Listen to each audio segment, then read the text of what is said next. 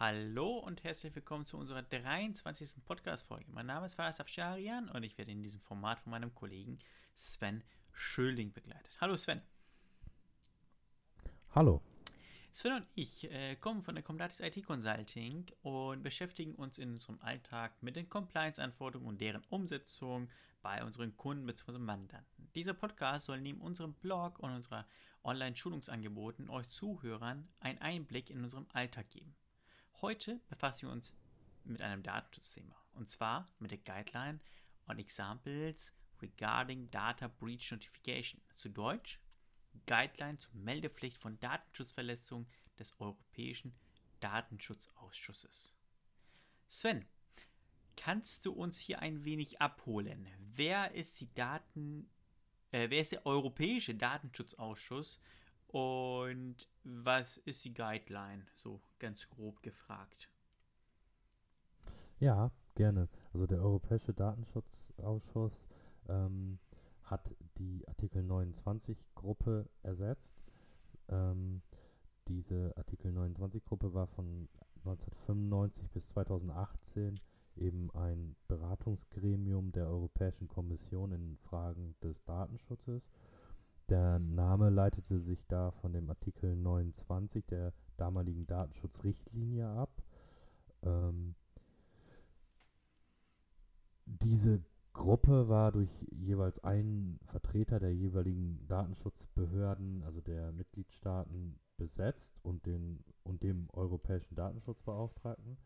Und ähm, auch ein Vertreter der EU-Kommission war dort stets Mitglied.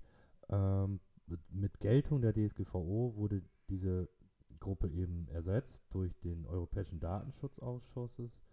Ähm, dieser äh, ist, ist ebenfalls mit Mitgliedstaaten, Mitgliedsländer ähm, äh, besetzt. Mm, und dort auch vertreten sind nun ähm, die drei ähm, EEA-Staaten, Norwegen, Island und Liechtenstein. Mhm. Okay. Und diese Leitlinie, äh, was steht da drin? Ja, in dieser Leitlinie, ähm, so auch in der Leitlinie, die, die es davor gab, mh, hm, das soll eine Hilfestellung sein zum, zur Meldepflicht von Datenschutzverletzungen. Also, um das nochmal kurz anzu reißen oder nochmal kurz zu erklären, ähm, Datenschutzverletzungen oder Datenpannen können unter gewissen Umständen meldepflichtig sein gegenüber der Datenschutzaufsichtsbehörde oder auch benachrichtigungspflichtig äh, gegenüber den betroffenen Personen. Und ähm, das ist immer eine Abwägung, wann nun die verantwortliche Stelle sagt, es muss jetzt gemeldet werden oder ähm, oder benachrichtigt werden. Ähm, genau. Das ist natürlich im, im Gesetz nicht äh, hundertprozentig äh, exakt formuliert. Das ist immer Luft, äh, immer Spielraum, sag ich mal. Und ähm, um diesen Spielraum oder um den Unternehmen bei diesem Spielraum sozusagen eine Hilfestellung zu geben, ähm, gab es eben damals das Working Paper 250, WP 250 der Artikel 28 äh, Gruppe und nun eben diese Guideline als Ergänzung dazu. Ähm, genau, und in dieser Guideline. Ich wollte dich nämlich gerade fragen, hast du da ein paar Beispiele? Jetzt bist du schon angefangen mit in genau, dieser Guideline. Ja. Genau, in der, in der, ah, Entschuldigung, da hatte ich deine Frage wahrscheinlich vor, vorab genommen. Alles gut. Äh, tut mir leid. Ja, in, die, in, in dieser Guideline sind eben ein paar Beispiele aufgeführt. Relativ viele Beispiele in Richtung Ransomware. Ähm, da habe ich mal so ein paar mir rausgesucht und äh, mal übersetzt. Denn leider momentan nur auf Englisch verfügbar. Äh, ich weiß auch nicht genau, ob es da nochmal eine deutsche Übersetzung geben wird. Ähm, hoffe ich aber, denke ich. Äh, genau, also zum Beispiel wäre äh, ein Beispiel von äh, dem Ausschuss ist eben Ransomware mit ordnungsgemäßer Sich Sicherung der Daten ohne eine Exfiltration, also ohne einen Abfluss der Daten. Mhm. Ähm, in diesem Szenario oder in diesem Beispiel hätten dann die Angreifer nur Zugriff auf verschlüsselte Personendaten. Da in diesem Beispiel sind insbesondere E-Mail-System und ähm, Client-Systeme betroffen. Bei, dem, bei der Auswertung der Ransomware-Attacke zeigten, dass im Zeitraum des Angriffs kein Datenfluss eben nach außen geschah. Das Backup war sofort wieder verfügbar. Die Daten konnten nach äh, einigen Stunden wiederhergestellt werden. Der Verstoß hatte keine Konsequenzen für den laufenden Betrieb. Äh, sicher, Sicherheitsverletzungen führten zu rechtswidrigen Änderungen und unbefugten Zugriff. Ähm, da sieht eben der Ausschuss eben keine Meldepflicht gegenüber der Behörde und keine Benachrichtigung gegenüber der, äh, den betroffenen Personen. Ja, das war mal so ein Beispiel. Dann gibt es noch ein weiteres Beispiel, was ich mal mitgebracht habe. Ransomware ohne ordnungsmäßige Sicherung, also ohne Backup. Ähm, die Daten wurden dann äh, erfolgreich, muss man sagen, vom Angreifer verschlüsselt. Ähm, Protokolle zeigten da bei diesem Beispiel eben keinen auch keinen Datenfluss nach außen, keine besondere Datenkategorien. Ähm, die Menge der, der Daten ähm, und die Anzahl der Personen niedrig. In, ähm, in elektronischer Form eben kein Backup verfügbar, nur analog oder Papier. Da gab es dann wohl noch Verzögerungen bei Lieferungen und Bestellungen der, bei Kunden. Mm. Und dann eben äh, hier die, die Erkenntnis, in Anbetracht des Fehlens einer elektronischen Sicherungsdatei, äh, Datenbank, also einer, eines Backups, wird eine Benachrichtigung notwendig. Aber keine Benach Benachrichtigung der betroffenen Person. Also Meldepflicht, Behörde, ja, Benachrichtigung Person, äh, betroffene Person nicht. Ja, dann habe ich noch ein weiteres Beispiel mitgebracht und zwar die, ähm, der Datenfluss nach außen von Geschäftsdaten durch einen ehemaligen Mitarbeiter. Mhm. Dieser Beispielmitarbeiter hat während seiner Kündigungsfrist Daten kopiert unter Geschäftsdaten, auf die er zu dem Zeitpunkt in der Kündigungsfrist zugreifen durfte. Also er hat jetzt nicht äh, Rechte oder Rollenkonzepte gebrochen, so, wenn man so möchte. Er hat die Daten ähm, kopiert, die er äh, wo er Zugriff drauf hatte. Zugreifen mhm. durfte. Genau, genau. Ähm, dann aber Monate später, nach der Beendigung seines, seines äh, Jobs, hat er diese gewonnenen Daten, hauptsächlich äh, waren das mal grundlegende Kontaktdaten, ähm, genutzt. Mhm. Mm, da ist laut Datenschutzausschuss eine Meldepflicht gegenüber der Datenschutzaufsichtsbehörde und der Betroffenen gegeben. Mhm. Das heißt, dieser Mitarbeiter, äh, man ist dahinter gekommen, dass der Mitarbeiter irgendwelche Daten mitgenommen hatte und äh, dann ist man als Unternehmen quasi in der Pflicht, das Ganze zu melden. Sowohl bei der Datenschutzbehörde als auch den betroffenen Personen. Ja, so, okay. also wenn, mhm.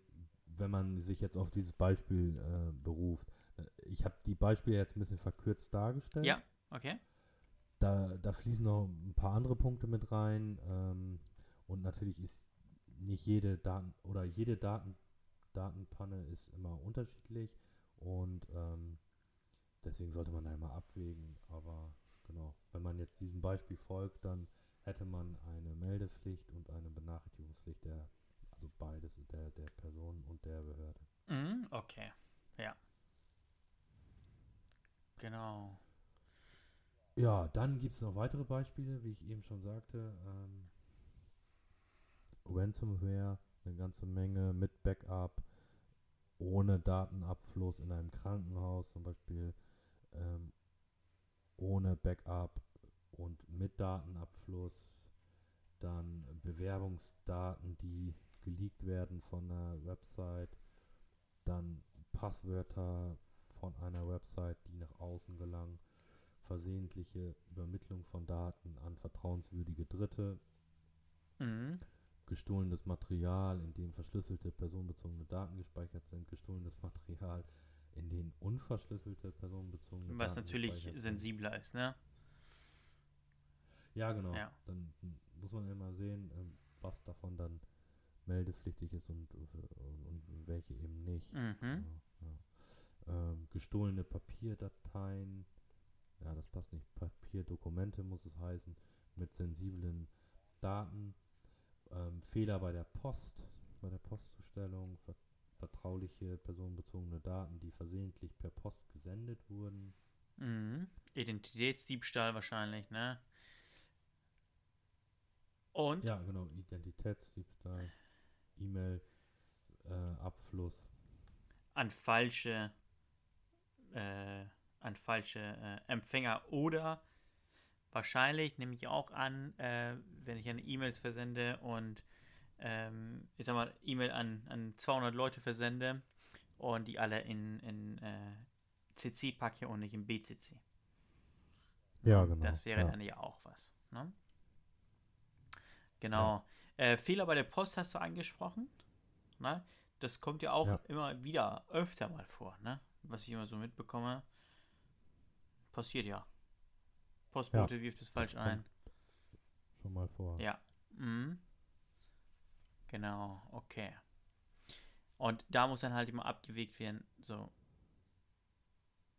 Ist das meldepflichtig, ja oder nein? Ja, genau. Ja, Mhm. es kommt dann äh, wirklich auf den Einzelfall an. Kann man gar nicht ähm, so immer hundertprozentig beantworten. Ja, klar, wenn wir jetzt bei dem, bei dem Thema bleiben, falsche äh, oder Fehler bei der Post, bei der äh, Postzustellung.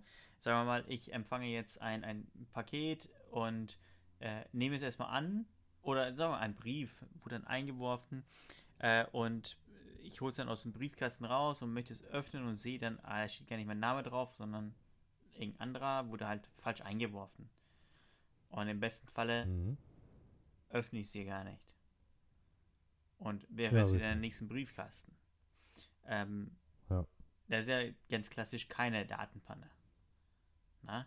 Allerdings, wenn ich jetzt äh, das Kuvert öffne und einsehe, was, äh, was die Person meinetwegen jetzt Gehaltsnachweis oder was, wie viel sie verdient und wo sie arbeitet, etc. pp., dann ist es dann ist es wahrscheinlich meldepflichtig, ne? Ja, muss man, muss man schauen. Das war ein blödes Kann Beispiel. ich so pauschal gar nicht mal sagen. Ja, ja. Bitte? Das war ein blödes Beispiel gerade. Klar. Ja, nein, nein, blödes Beispiel nicht. Nee. Muss man, muss man äh, schauen, wie der, wie der, äh, wie die verantwortliche Stelle das dann bewertet. Mhm. Es hat, liegt auch immer daran, was, was in dem, ähm, in dem äh, Brief dann so für personenbezogene Daten enthalten sind. Ja, ja. Wie oft denen das auch passiert ist, ist, war das jetzt nur ein Brief oder waren das alle, alle Briefe, die daraus geschickt wurden? Mhm. Ja, Genau. okay. Ähm, apropos Datenschutzpannen. Ähm, ja, erstmal, erstmal danke, Sven. Jetzt äh, kann ich mir auch darunter was vorstellen. Mir fällt allerdings noch eine Sache ein.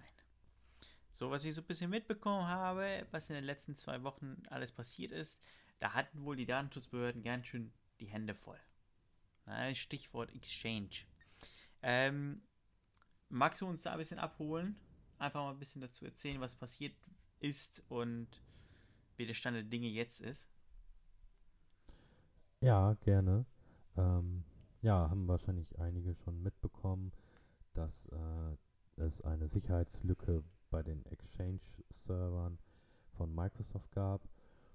Mm, Das ähm, scheint wohl die Server 2010, 2013, 16 und 19 Also alle, die So lokal betreffen. betrieben werden. Ja, genau. Äh, lokal betriebene Exchange, also kein Office 365. Mhm.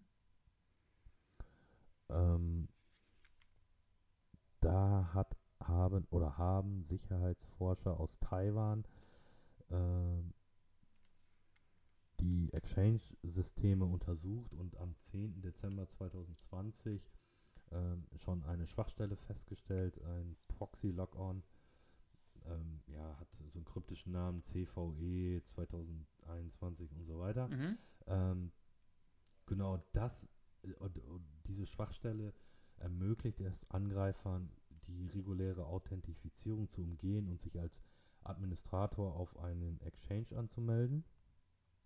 Mm, Dann wurde daraufhin am 5. Januar 2021 Microsoft informiert. Äh, das Microsoft Security Res Rescue Center. Ähm, diese Microsoft hat dann die Schwachstellen ähm, im Zeitraum vom 6. bis zum 8. Januar ähm, bestätigt,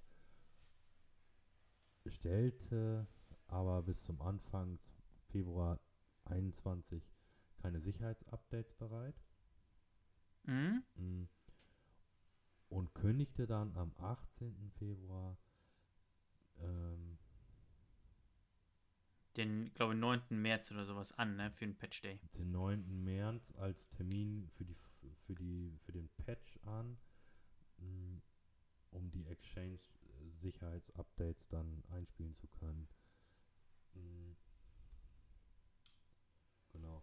Aber dann am, am 3. März ähm, kam dann ein Sicherheitsupdate außerplanmäßig mit einer Sicherheitswarnung von Microsoft.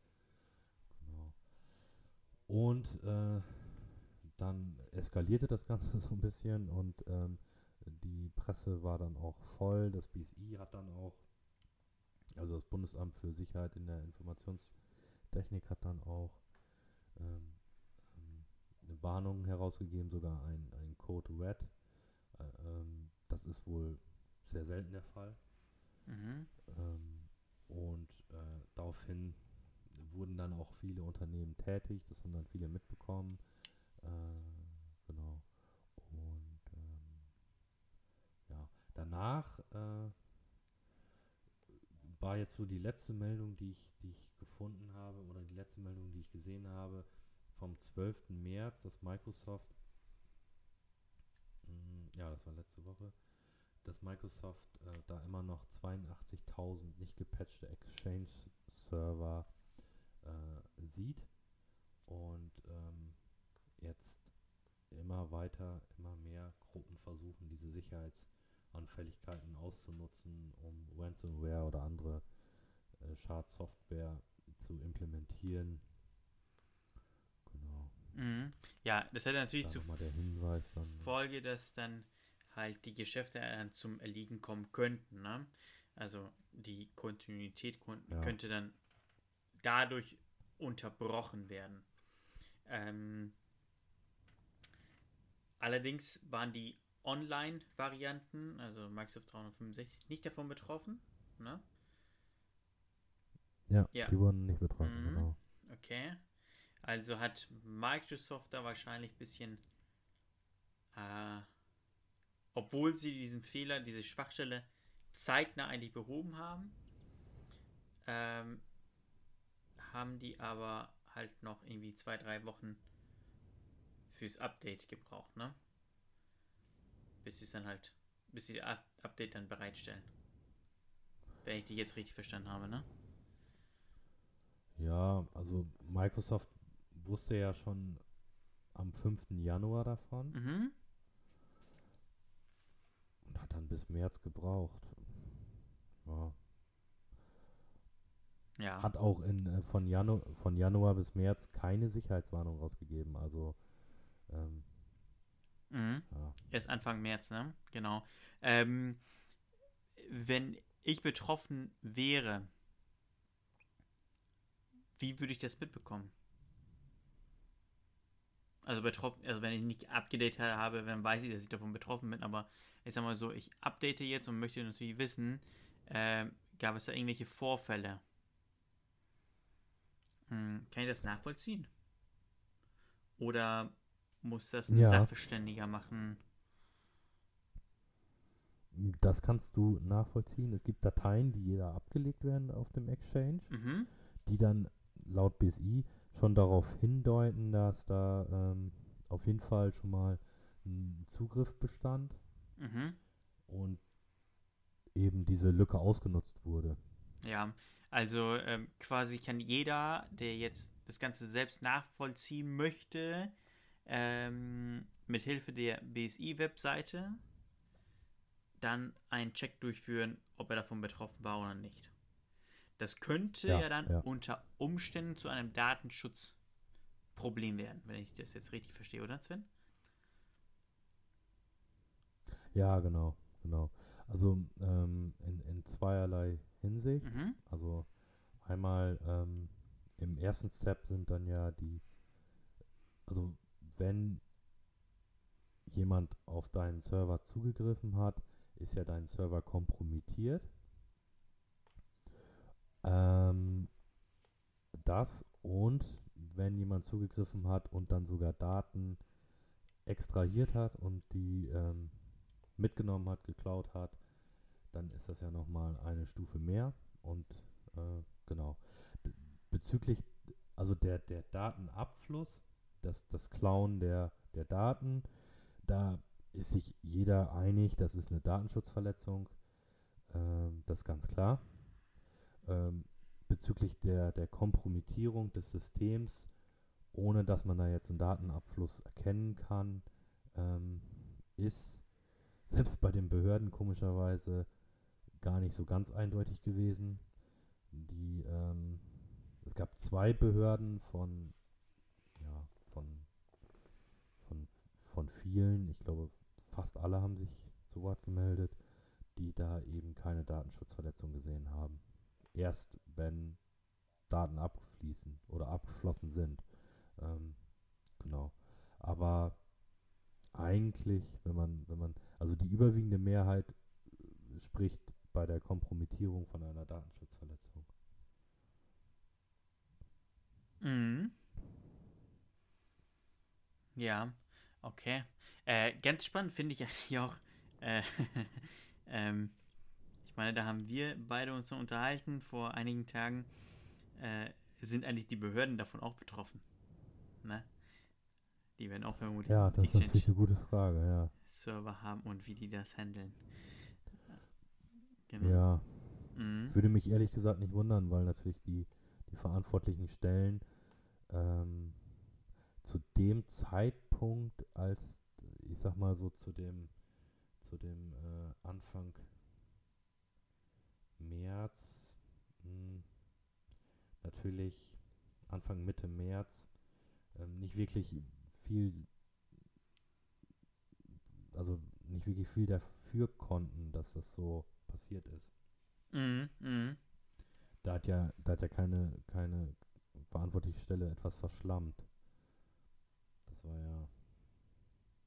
Ja. Ja. Ähm, klar, da ist erstmal ich als, als Unternehmer, als, als ITler ja nicht schuld dran. Ne? Genau. Mhm. Mhm. Genau, okay. Äh, Sven, ich habe hier auf meinem Zettel sonst nichts mehr stehen. Hast du denn noch Themen? Nein. Okay, dann hört sich das nach einem schönen Schlusswort an. Dann würde ich sagen, Sven, ähm, wir überlegen uns ein neues Thema fürs nächste Mal und. Melden uns dann in circa vier Wochen wieder mit einer neuen Folge. Vielen Dank fürs Zuhören und äh, ja, bis in Ja, vier Wochen. danke. Tschüss und auf Wiederhören.